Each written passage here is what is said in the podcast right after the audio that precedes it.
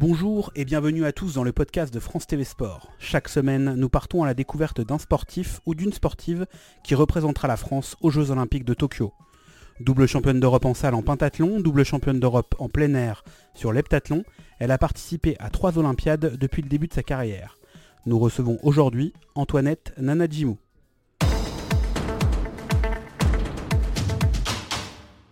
Avant d'évoquer le présent, mais aussi votre avenir, nous allons faire un bond dans le passé. Antoinette, vous êtes née à Douala, au Cameroun, il y a 34 ans. Quels souvenirs en gardez-vous? Bah, De très beaux souvenirs, puisque j'étais une petite un peu agitée, qui aimait bien s'amuser avec les garçons, j'aimais toucher à tous les sports et c'était... En fait, c'est le seul souvenir qui me reste en fait.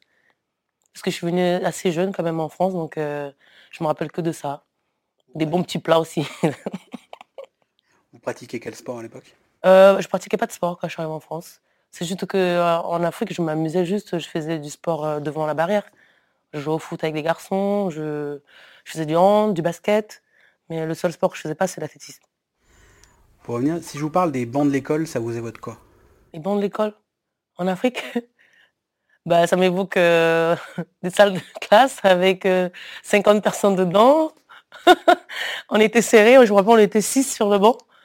Mais moi, j'aimais pas, j'aimais ça. Parce que c'était pas des bons individuels comme en France, c'est des bons où euh, on, est, on est assez proche quoi, avec les autres collègues. C'est quoi vos meilleurs souvenirs peut-être de classe euh, Les meilleurs souvenirs, c'est quand, par exemple, euh, le, prof il nous demandait d'apprendre nos leçons, parce que le lendemain, il fallait les réciter par cœur.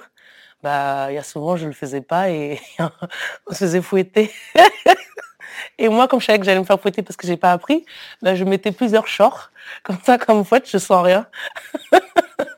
Et à l'école, justement, quelle était votre matière préférée, votre matière détestée? La matière préférée à l'école, bah, oh, je sais pas. J'étais assez un peu, j'étais un peu folle, moi. J'aimais bien la géographie. J'aimais pas les maths. C'est tout.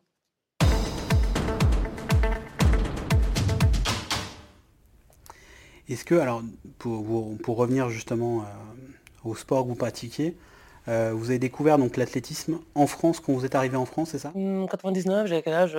11, J'avais 11 ans, 12 ans. Mais j'ai commencé l'athlétisme à 15 ans. Plus vieille, plus, plus vieille. Vous disiez souvent, euh, là où j'entendais justement parler tout à l'heure, disiez que vous vous ennuyiez peut-être avant justement, peut-être que l'athlétisme a permis de vous canaliser par rapport à ça? Non, quand je dis je m'ennuyais, c'est parce que par exemple en Afrique, moi je ne vivais pas dans un bâtiment, je vivais dans une concession. En concession, c'est des maisons en fait, on se retrouvait toujours avec plein d'autres enfants, on s'amusait. Donc, je finissais les cours, je mangeais, j'allais jouer, je revenais, je faisais. Tu fais tes devoirs et après tu repars rejouer. Lorsque je suis arrivée en France, bah, mon papa, il habitait dans le 19e, dans un grand bâtiment. Moi, j'habitais pas dans un grand bâtiment en Afrique. Bah, qu'est-ce que je faisais? Je sors pour aller à l'école, je rentre. Il n'y a rien qui se passe. et quand, est-ce que vous êtes... Justement, quand est-ce que l'athlétisme, ça a été quel moment On vous a inscrit à une école d'athlétisme Non, j'étais au collège. C'est par rapport à l'UNSS en fait que j'ai commencé euh, l'athlétisme. Parce que je me suis inscrite à l'UNSS comme c'est tous les mercredis. Comme ça, au moins, le mercredi, je ne restais pas à la maison sans rien faire. Mais je me suis inscrite à l'UNSS. Je faisais d'abord le hand, après le basket. Après, l'athlète, c'est venu vraiment par hasard, vraiment. Parce que la prof, elle n'arrêtait pas d'insister. Oh, ça serait bien que tu fasses un peu d'athlète. Je dis, ah non, j'aime pas courir. Bah... et c'est comme ça, bah, j'ai essayé. Et en fait, après, j'ai pris de goût. Et c'était, il y, a un déclic ou pas pour l'athlétisme? Non, jusqu'à là, il n'y avait pas de déclic. On va dire le déclic, il a vraiment commencé en 2004, quand je vais au monde junior, où euh, je finis au plus du podium, je fais quatrième aussi. Pourtant, je suis partie avec la moins, bonne perf, j'avais la dernière perf des, qualifiés. En fait, c'est à partir de là, j'ai dit, ah, en fait, tu es doué pour ce sport. Ben, en fait, c'est de là, j'ai commencé à le faire, mais toujours pour le plaisir, toujours juste pour passer le temps. Mais au fur et à mesure, euh, médaille, elle arrive, bah là, c'est plus le plaisir. Là, maintenant, ça devient une passion. c'est ça, en fait. C'est comme ça que ça a commencé. Et euh, à la base, donc, vous n'étiez pas heptathlète? Non, j'ai commencé directement à heptathlon. Parce qu'en fait, je suis arrivée, quand la prof m'avait conseillé de faire de l'athlétisme, c'est parce que j'avais couru euh, à l'UNSS 200 mètres avec les hommes. J'ai pu me qualifier au championnat de France UNSS, où j'ai fini troisième. En fait, à partir de là, elle a dit, ce serait bien que tu t'inscris dans un club pour pratiquer de l'athlétisme. Je me suis inscrite à Montreuil, la même année, où euh, arrivé, bah, comme j'étais jeune, on m'a dit bah, tu vas goûter un peu à tout, tu vas pas faire que du 200 mètres. Bah, en fait, ils m'ont fait goûter à tout et moi, ça m'a plu. Le fait d'aller en compétition, je faisais au moins 7 épreuves, 10. Je faisais 100 mètres, je faisais 200, je faisais la hauteur, je faisais la longueur, le triple saut. Je faisais tout. On m'a dit, tu peux pas tout faire quand tu vas en compète. Tu es obligé de choisir. Et c'est de là que mes coachs m'ont orienté vers l'heptathlon et depuis, j'y suis. J'ai jamais fait autre chose. Et justement, si on, justement pour revenir au CA de Montreuil, euh, les premiers souvenirs, quelle personne vous a le plus marqué? Peut-être qu'ils vont vous faire confiance tout de suite. Bah, c'est mes, deux premiers coachs, Christophe Lemaître et Hélène Bossé. C'est les deux en fait qui m'ont bah, dès qu'ils m'ont pris, ils ont vu que j'avais des qualités, puisque c'est eux, en fait, ils m'ont plus vraiment orienté vers les ils ont vu que je ne m'entraînais pas pour faire de la hauteur. Je suis allée en compétition, j'ai fait 1m45 par exemple. Le poids, je n'étais pas doué, mais je lançais quand même. La longueur, pareil. En fait, ils m'ont plus. Pour moi, c'était des bons. Comment, comment je peux dire ça? C'était des bons formateurs. C'était mes formateurs, eux qui m'ont formé en fait. Et à quel moment vous vous êtes dit, l'heptathlon, même l'athlétisme en général, c'est ça, je vais en faire ma carrière? Ben, à partir du moment où j'ai eu ma première médaille, ma première médaille, c'était en 2009, quand je finis troisième au championnat d'Europe. En fait, à partir de là, je dis, ah ouais, en fait, c'est, c'est bon le goûter avec. Même si j'ai pas gagné, j'ai fini troisième, mais le fait d'être sur le podium, en fait, ça m'a encore donné un truc, ça m'a remotivé. Même si avant, j'avais déjà fait les Jeux Olympiques. Parce que moi, j'étais là, en fait, j'étais pas l'athlète. Euh, mon rêve, c'est de faire les Jeux. Quand je suis arrivée en France, c'était pas pour faire du sport. C'était pour rejoindre mon père, aller à l'école comme tous les Africains enfants. Quand tu viens en Europe, c'est pour aller à l'école, faire tes études, voilà. Mais moi, je suis arrivée ici et j'ai été attirée par le sport, bah, j'ai profité de ça. Donc, en fait, c'est ça, j'ai eu ma première, j'ai dit, oh, en fait, c'est bon, en fait, d'avoir la médaille. et c'est de là, en fait, j'ai dit, oh, bah, je peux en faire mon métier. Mon premier métier, c'est pas un métier. Hein. Pour nous, c'est un premier métier. et vous, avez, vous aviez un autre rêve en dehors d'être euh, athlète de haut niveau? Non, quand j'étais petite, je voulais être pilote. Non, sinon, j'avais pas de rêve euh, d'être sportive ou euh, non, c'était d'être pilote. Ou être comptable comme mon père. Et pourquoi pilote justement? Bah, Parce que quand j'étais en Afrique, j'aimais bien voir, euh, j'aimais voir les avions. Je sais pas, j'aimais bien. je regardais beaucoup des films par rapport aux avions, les trucs comme ça. Ça m'a toujours attiré, je sais pas pourquoi. Dans votre parcours sportif, pour revenir à ça, est-ce que euh, par rapport à vos parents, est-ce que justement ils vont plutôt encourager ça ou c'était plutôt réticent à la base? Mmh, Au début, oui. Au début, parce que mon père c'est trop, c'est un homme très intelligent. Donc lui, pour lui, c'est l'école, c'est pas le sport. Donc au début, il n'était pas trop pour que j'aille faire du sport, du sport. Mais après, quand il a vu que c'était vraiment devenu le truc que j'aime, euh, en fait, après là, il a commencé à m'encourager. Il me disait plus trop, arrête ton sport, tu vas à l'école. C'était plus trop ça. C'était moi mon objectif, ma fille, il faut que tu aies ton bac. Après, tu fais ce que tu veux. c'était ça. Donc euh, non, non, il m'a encouragé après.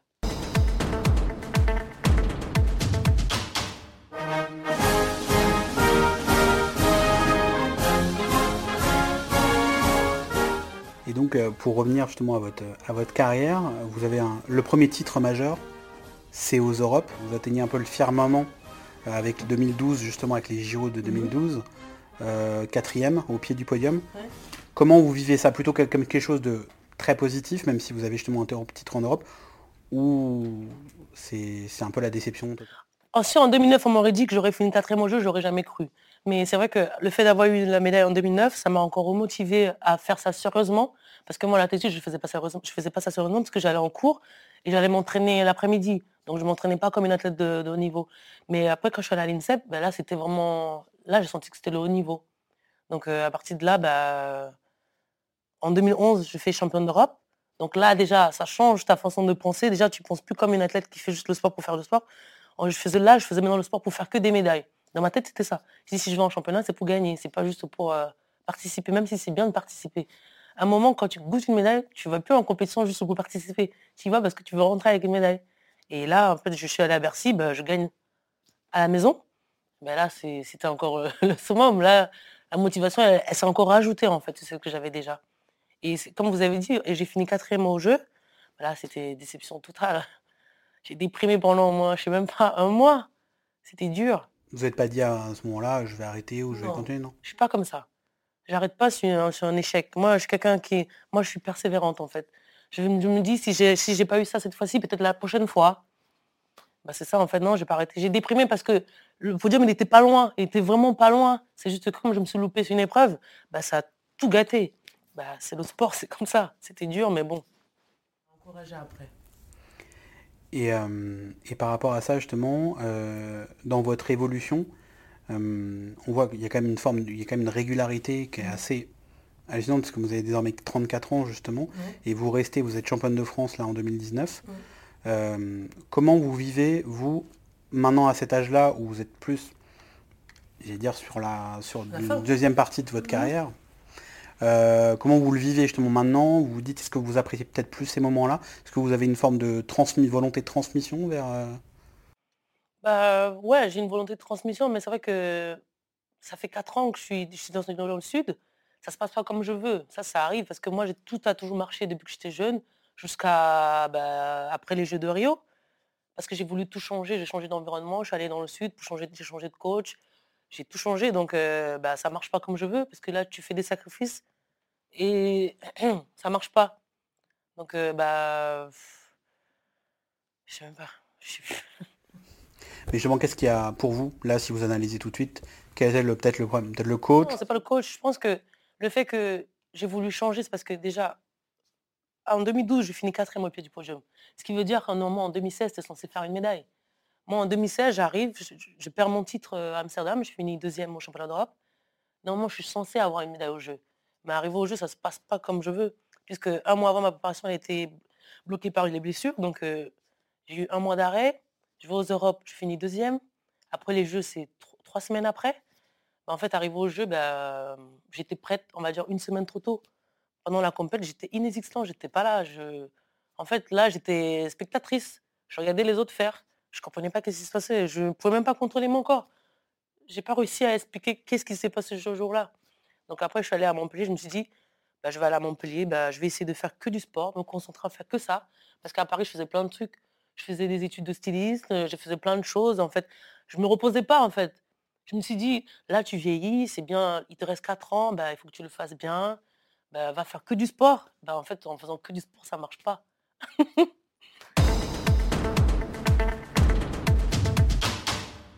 il y a le, la sportive mmh. et les à côté. Vous préparez déjà votre après carrière justement, ou même vous dites, je ne sais pas si vous avez, j'imagine, euh, lu l'interview ce matin d'Emilie Andel, sans aller jusque-là, mais c'est vrai que c'est peut-être plus difficile, notamment pour des athlètes qui ne sont pas euh, plus médiatisés, mhm. euh, l'après-carrière ou même pendant carrière, s'il y a des problèmes.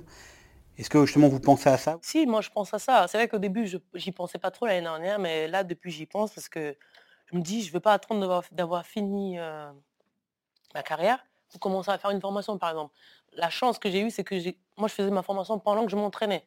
Parce que moi, j'ai toujours voulu faire ça, parce que j'aime bien avoir quelque chose d'autre à côté. Mais le fait d'être allé à Montpellier, j'ai pas eu d'autre chose à côté. J'ai fait que ça. Je me suis dit, c'est pas grave, quand je vais arrêter, je vais reprendre. en fait, non. Pendant ces deux, trois ans, j'ai vu que ça marchait pas. Cette année, par exemple, j'ai repris une formation. Parce que quand j'étais en France, à Paris, je faisais styliste modéliste. Et en fait, comme j'ai laissé bah, arriver à, Montpellier, j'ai trouvé une école privée où je faisais du relooking conseiller en image. Puisque c'est toujours dans la même chose, hein. c'est la mode, donc c'est toujours pareil. Donc, bah, j'ai comme je n'étais pas qualifiée pour Doha, je me suis inscrite et j'ai fait trois mois plein pot. Et votre objectif, justement, c'est de faire une carrière là-dedans? Oui. C'est que dès que je finis, je commence à travailler. Pas que dès que je finis, je commence à réfléchir qu'est-ce que je veux faire. Parce que ça, c'est vrai que souvent, on n'est pas préparé à ça. Par exemple, moi, je pense que par rapport à l'Académie je pense qu'elle n'était pas préparée dans le sens où tu fais championne olympique. Normalement, tu es censé continuer, pas arrêter. Donc, moi, je pense que peut-être pour elle, elle n'était pas prête encore ça, c'est Comme je dis, le sport, tu sais jamais quand ça s'arrête. Donc, on n'est jamais préparé à la fin. Et quelle différence il y a entre le milieu du stylisme, de la mode, justement, vous et le milieu sportif? Est-ce que vous avez vu des similitudes? Les similitudes de ce truc, c'est les jeux quand on nous habille, mais je vois pas trop de similitudes puisque. Non. Parce que la plupart des sportives, je trouve qu'elles ont, il y en a, elles sont pas assez féminines, donc non, il n'y a pas, a pas de similitudes. Le seul truc, c'est le défilé. On ne fait pas de défilé, mais on est sur la piste, il y a du monde qui nous regarde. Mais après, c'est pas pareil. Et qu'est-ce que ça vous apporte justement ah, D'être dans le stylisme à côté, de développer votre activité, votre mmh. passion, votre deuxième mmh. passion? Bah, Moi, ça m'apporte euh, bah, déjà le fait que c'est parce que je fais du sport que je ne peux pas être euh, féminine. Ça, ça m'apporte déjà ma satisfaction personnelle. Et le fait aussi, mais, bah, moi, j'aime bien, bien voir les gens beaux, j'aime bien rendre les gens beaux, je sais pas, c'est un truc que j'ai. Et par rapport à ça, vous, par exemple, après votre carrière, vous imagineriez, là, vous parlez de conseiller en image, de stylisme, dans quoi vous voudriez vous développer Mais en fait, moi, pour l'instant, j'aimerais d'abord travailler pour une maison de couture, couture si j'ai l'occasion, parce que je pense que ça va être dur d'ouvrir un truc tout de suite à mon nom, parce que c'est un milieu un peu cruel, donc euh, je pense que je vais d'abord aller travailler pour une maison de couture pour apprendre, parce que moi, j'aime bien apprendre.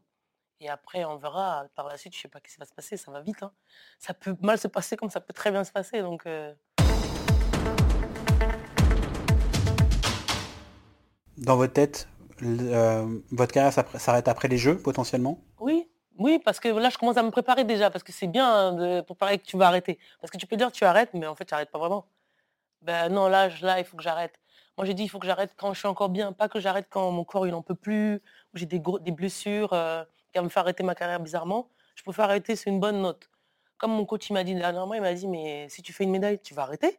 Je dis, oui. Il dit, t'es sûr? J'ai dit oui. J'ai dit oui, oui, c'est mieux de s'arrêter c'est une bonne note. Faut pas brûler, faut pas faut pas se brûler les doigts. Et ça pourrait être votre donc même si euh, vous avez déjà pensé peut-être à si vous n'avez pas de médaille ou si vous n'avez pas une performance, est-ce que vous avez peut-être pensé en vous disant c'est votre dernier euh, votre dernière compétition majeure mhm. ou vous souhaitez peut-être en faire une dernière après, comme vous dites pour finir sur une bonne note? Oui, bah, je veux faire les jeux, et après ça tombe bien comme il y a les Europes à Paris, bah, je veux finir à Paris en août. Donc euh, oui, ça sera ma dernière. Récemment, euh, il y a une, une tribune autour du dopage qui a été faite justement par rapport à ça. Donc vous êtes signataire, si je ne dis pas de bêtises, voilà.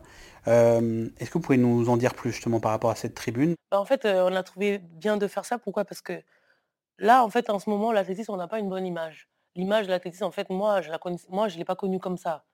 Là, en fait, en ce moment, quand on parle de l'athlétisme, on parle de dopage, ou on parle des athlètes, on n'a pas de médaille, on est nul.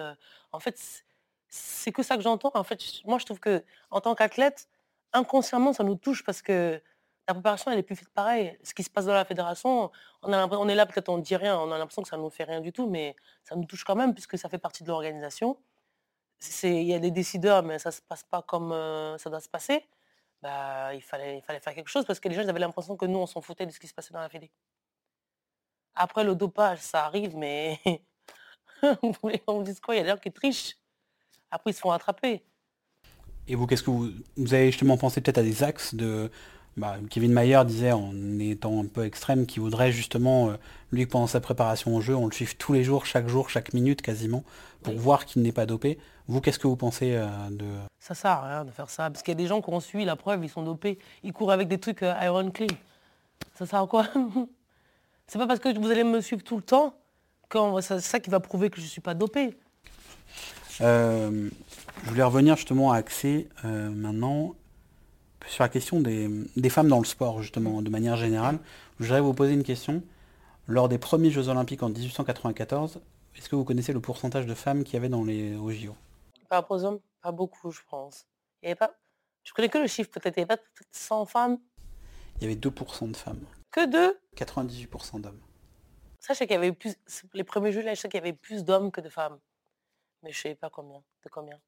Est-ce que justement pour vous, bon, même si c'était il, il, y a 120 ans, c'était une autre époque, mm, qu'est-ce que ça vous évoque ce chiffre justement quand on parle de ça? Je ne sais pas que ça m'évoque, puisque moi en fait ça, c'est des, trucs qui ne me touchaient pas avant, donc euh, ouais non mais non, je sais pas, c'est catastrophique. Je sais pas. Et vous, comment vous voyez par exemple aujourd'hui la place tout simplement des femmes dans le sport de haut niveau, mm. l'évolution qu'il y a eu, mais même voilà, qu'est-ce que vous pensez justement de si vous dû faire un constat justement ben, Je pense qu'il y a eu beaucoup d'évolution, puisque maintenant, euh, on parle beaucoup plus de femmes, mais ça dépend des sports. On parle beaucoup plus de femmes parce qu'elles font des espoirs. Et je pense que peut-être, par exemple, par rapport à l'époque, euh, c'était le début, donc euh, il n'y avait pas peut-être des performances extraordinaires, mais ben, maintenant, je trouve que la femme, elle, a une place dans, elle a une place dans le milieu du sport, mais c'est pas encore assez, pour moi, médiatisé à mon goût, en fait. Et, j'imagine que vous dépensez comme ça, mais est-ce que est-ce plus difficile selon vous d'être une femme dans le sport de haut niveau aujourd'hui par rapport à un homme? Oui. Moi, je donne un exemple. Par exemple, euh, là, on a eu la chance pendant la Coupe du Monde, on a pu montrer euh, le foot à la télé sur TF1. Ça, c'était bien. Moi, j'ai bien aimé. Mais il y a d'autres sports, euh, bah, comme le hand, bah, ça passe pas sur une chaîne nationale comme ça. Ça passé sur W9 ou je sais plus quelle chaîne d'autre. Et moi, je trouve ça dommage. Il faut que ce soit un sport populaire pour qu'il puisse passer sur une chaîne, euh, non, c'est pas normal. Et justement, en, termes de, sponsoring, est-ce que vous, durant votre carrière, par exemple, est-ce que vous avez des, difficultés par rapport à ça, justement hmm, euh, Vous avez dû entendre parler d'Alison Felix, qui pendant justement euh, sa grossesse, Nike a annulé son, contrat. Est-ce que vous, justement, vous avez des problèmes par rapport à ça? Pas. Non, non. Oui, non, non. Moi, franchement, j'ai eu, j'ai toujours eu beaucoup de chance parce que j'ai le sponsor, j'ai le même sponsor depuis que j'ai commencé, qui est ASICS. Ils m'ont toujours soutenu dans les bons et dans les mauvais moments. Donc moi, j'ai jamais eu de, vraiment de problème avec les sponsors. J'en ai pas eu plein, hein. j'en ai eu un, c'est le principal, c'était ASICS. J'en ai pas eu 10 000. Donc euh, eux, par contre, ils ont toujours été réglo, donc euh, non, j'ai pas eu, j'ai pas eu le même problème.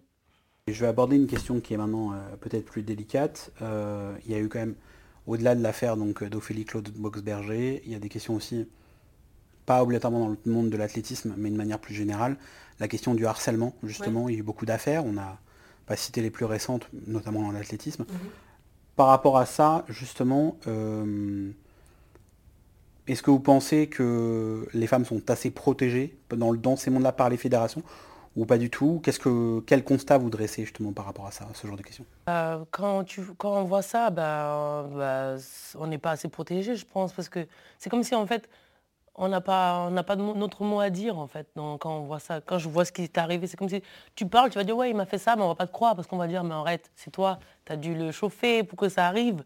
Ça c'est des trucs que j'entends souvent. Donc euh, c'est quelque vous, avez été, vous avez déjà entendu beaucoup parce que c'est vrai qu'on on prenait l'exemple de, de, Giscard Samba justement avec l'affaire qu'il y avait eu.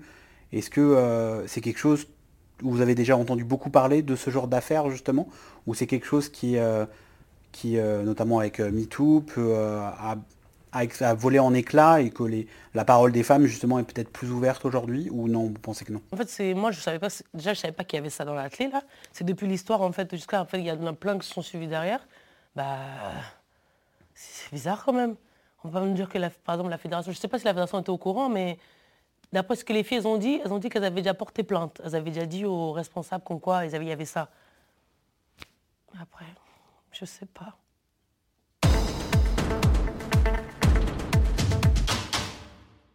C'est quoi votre rêve ultime maintenant? Mon rêve là? Bah, C'est de finir avec une médaille à Tokyo.